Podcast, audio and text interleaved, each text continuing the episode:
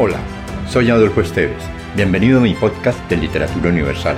Acá encontrarás, entre otros, poesía, poemas, ensayos, mitos, leyendas y novelas.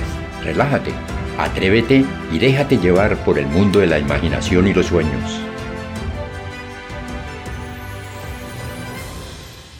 Del alemán Johann Christian Friedrich Hordenlein, El amor. Oh ingratos, si afrentáis a los que amigos vuestros del todo son vuestros poetas, que Dios os lo perdone, pero al menos al alma haced honor de los amantes. Pues ¿dónde sino en ellos, decid, vive la humana vida, ahora que la angustia y el desvelo servil todo lo rige?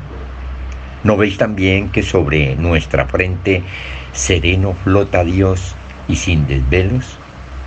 Ahora cual siempre el año es mudo y frío, pero a su tiempo de los blancos campos brotarán verdes tallos, y a menudo sus trinos la avecilla solitaria dejará oír. Extenderá la selva poco a poco enredor su verde manto, palpitarán los ríos bajo el hielo, y la brisa, un hálito más tibio, exhalará en su hora señalada. Ah, de esta misma manera, cual un signo precursor del buen tiempo que esperamos, vemos surgir de cerca, cual la única risueña y noble planta que creciera en la aridez del suelo pedregoso, el amor.